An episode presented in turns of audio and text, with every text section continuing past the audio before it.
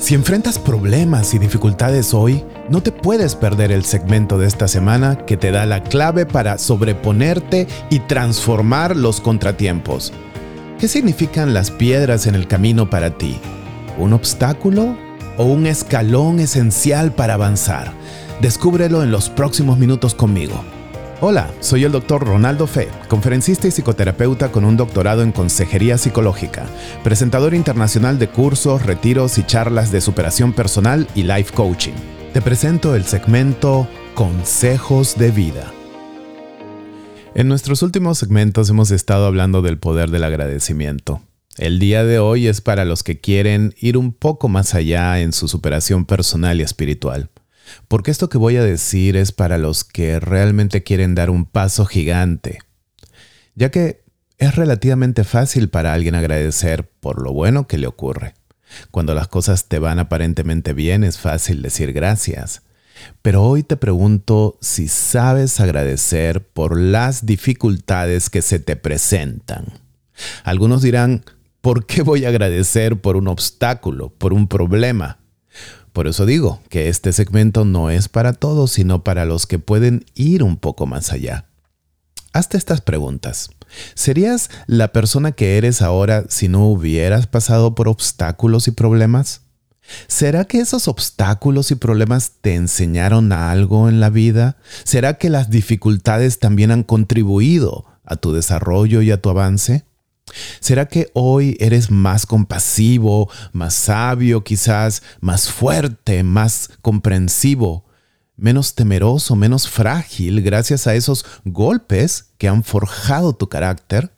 Una de las razones por la cual debemos agradecer las dificultades es porque grandes contratiempos tienen la habilidad de sacarnos de nuestra zona de comodidad y llevarnos a explorar nuevos caminos a veces no nos damos cuenta, pero grandes cambios positivos que han ocurrido en nuestra vida se han dado justamente después de enfrentar contratiempos. Si no, piénsalo por un momento. Y lo mismo ha ocurrido en la historia de la humanidad. Las emergencias han sido siempre necesarias para la evolución de los seres humanos. Como dice Bob Proctor, fue la oscuridad la que produjo la lámpara. Es decir, la necesidad de luz nos llevó a la acción, nos sacó de la zona de comodidad, nos hizo ser creativos hasta llegar a la lámpara. Fue la neblina la que produjo la brújula. Fue el invierno el que nos vistió.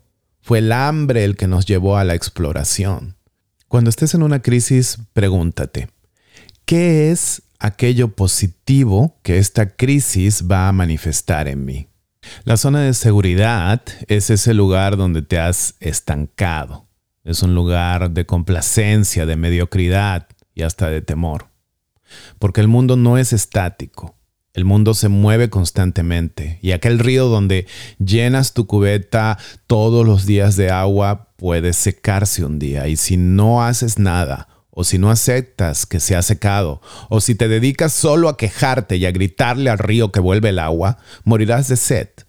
Esos momentos en que algo ocurre, en que hay un obstáculo, en el que desaparece el agua de tu río, son momentos que pueden ser de mucho crecimiento.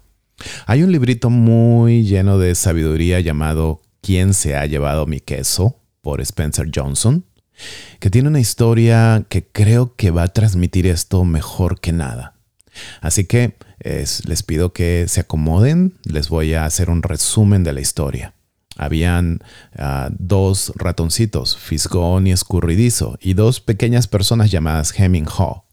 Y les voy a contar que ellos se dedicaban a recolectar y comer queso. Y todos se ponían las zapatillas para correr por el laberinto en busca de su queso favorito. Fisgón y Escurridizo se levantaban temprano todos los días. Llegaban a la estación, ataban sus zapatillas de correr y las colgaban del cuello para poder llegar más rápido. Los ratones siempre hacían inspecciones del área y empezaban a notar que el suministro de queso disminuía cada día. Hem y Ho seguían la misma rutina, pero poco a poco empezaron a despertarse más tarde. Cada día se vestían más lento y caminaban hacia la estación. Siempre asumían que el queso los estaría esperando. Una mañana, los ratones descubrieron que no había más queso. Ellos no analizaron mucho la situación, no perdieron tiempo y se aventuraron en el laberinto en busca de nuevo queso. Hem y Ho llegaron más tarde. Daban por sentado que su queso los estaría esperando. Al llegar se sorprendieron al descubrir que no había más queso. Hem gritó, ¿quién movió mi queso? debido a que el queso era tan importante para ellos, las dos personitas pasaron demasiado tiempo decidiendo qué hacer. No podían creer que el queso no estaba. Mientras Hem y Ho perdían el tiempo preocupándose por su situación, Fisgón y Escurridizo, que eran los ratones, ya habían encontrado una gran cantidad de queso nuevo en la estación de quesos N. Ho comenzó a imaginarse a sí mismo probando y disfrutando queso nuevo, se imaginó aventurándose en el laberinto y encontrando el queso nuevo. Hem, por el contrario, no quería dejar la estación de queso C. Por fin decidió ir en busca de queso nuevo y escribió en la pared antes de irse, si no cambias, te puedes extinguir, para que Hem lo leyera. Él escribía pensamientos como estos de vez en cuando mientras recorría el laberinto con la esperanza de que Hem se aventurara a salir de la estación C. Ho encontró un poco de queso aquí y allá. Mientras se movía por el laberinto aprendió varias cosas por sí mismo. Por ejemplo, necesitaba dejar atrás sus miedos. Aprendió que debía estar alerta para anticipar cambios. Ho encontró una estación de quesos Ah, pero estaba vacía y eso le dio una gran lección. De hecho, se dio cuenta de que cuanto antes sueltes el queso viejo, antes encontrarás el queso nuevo, porque pensó que si se hubiera movido antes, quizás hubiera encontrado queso allí. Jo regresó a la estación vieja para ofrecerle a Gem algunos trozos de queso que había recogido en el camino, pero Hem lo rechazó porque quería el queso al que estaba acostumbrado. Jo volvió al laberinto y encontró queso nuevo en la estación N y a sus viejos amigos Fisgón y Escurridizo los ratones. Parecía que llevaba mucho tiempo allí porque estaban muy gordos. Jo reflexionó mientras disfrutaba del queso nuevo y se dio cuenta de muchas cosas. Se había aferrado a la ilusión de queso viejo. Cambió cuando aprendió a reírse de sus errores. Eso le ayudó a soltar y seguir adelante. Fisgón y Escurridizo fueron simples, no analizaron ni complicaron demasiadas las cosas. Solo se movieron cuando las cosas cambiaron. Hay que fijarse en los pequeños cambios para estar preparados para el gran cambio. Aunque Hall todavía tenía un suministro de queso, a menudo salía y exploraba nuevas áreas para mantenerse en contacto con lo que sucedía a su alrededor. Sabía que era más seguro estar consciente de sus verdaderas opciones que aislarse en su zona de confort. Quizás esto te ha ocurrido a ti en un momento de crisis en el obstáculo de darte cuenta que tu queso ya no está, que aquello a lo que estabas acostumbrado ha cambiado. Y quizás eso te ha puesto en un momento de parálisis, en un momento de quejarte, en un momento de protestar, en un momento de no aceptar la situación. Pero si en vez de lamentarte te pones de pie y exploras, hasta encontrar otro queso o como decía, hasta encontrar otro río. Quizás te vas a dar con la gran sorpresa de que vas a encontrar algo mejor de lo que te podías imaginar. Aún así, la verdad es que la mayoría de personas no se atreven a salir de su zona de comodidad aún en medio de las dificultades. Quieren que todo sea igual que antes y por lo tanto nunca llegan a experimentar todo el potencial con que Dios los creó. Es importante recordar que Dios nunca nos ha prometido una vida color de rosa, llena de placeres y libre de problemas. Todo lo contrario, nos, nos avisa, por ejemplo, en Juan 16, 33. Yo les he dicho estas cosas para que en mí hallen paz. En este mundo afrontarán aflicciones, pero anímense, yo he vencido al mundo. Así que los obstáculos llegarán, pero también junto con ellos podemos tener la fe de que Dios está sosteniéndonos y que Dios nos puede dar la paz y nos puede dar la fortaleza de enfrentarlos. De hecho, no solamente eso, sino que muchas veces las dificultades y los obstáculos nos ayudan. En vez de ser una piedra para tropezar, como decía al comienzo de este segmento, se convierten en un peldaño, en algo sobre lo cual puedes pararte para ir más arriba. De hecho, en Romanos 8:28 escuchemos esta palabra que es tan poderosa. Y sabemos que para los que aman a Dios, todas las cosas cooperan para bien. Esto es, para los que son llamados conforme a su propósito. Lo que dice el versículo es que esa situación, ese, ese obstáculo, eso que llamamos problema, eso que sentimos que es una piedra en el camino, puede ser para beneficio nuestro. Y el bien mayor, el beneficio mayor que Dios desea para nosotros es que vivamos con Él, dentro de su voluntad, de acuerdo a lo que Él desea cumplir en nuestras vidas. Y lo mismo podemos encontrar en personajes bíblicos como Daniel, José, Ruth, Pablo y hasta el mismo Jesús. Cada uno de ellos pasó por situaciones muy complicadas y difíciles en su momento. Ellos deben haber sentido cargas bastante grandes. Sin embargo, al leer sus historias, hoy lo hacemos desde la perspectiva victoriosa del bien que surgió de estas circunstancias.